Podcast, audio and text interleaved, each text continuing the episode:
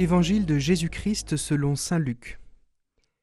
En ce temps-là, Jésus disait au chef des pharisiens qui l'avaient invité Quand tu donnes un déjeuner ou un dîner, n'invite pas tes amis ni tes frères, ni tes parents, ni de riches voisins. Sinon, eux aussi te rendraient l'invitation, et ce serait pour toi un don en retour. Au contraire, quand tu donnes une réception, invite des pauvres, des estropiés, des boiteux, des aveugles. Heureux seras-tu, parce qu'ils n'ont rien à te donner en retour. Cela te sera rendu à la résurrection des justes.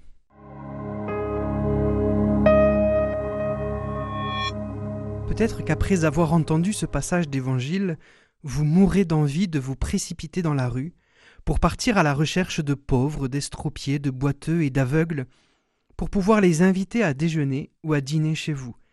Et vous auriez raison, n'est-ce pas l'appel du Christ qui vient de retentir sur nos ondes? Mais rien ne nous empêche non plus de prendre un tout petit moment, rien que pour nous demander pourquoi Jésus désigne spécifiquement les pauvres, les estropiés, les boiteux et les aveugles. Sur les quatre, deux ont des problèmes pour marcher. N'y aurait-il pas alors une attention particulière envers celles et ceux qui ont du mal à marcher?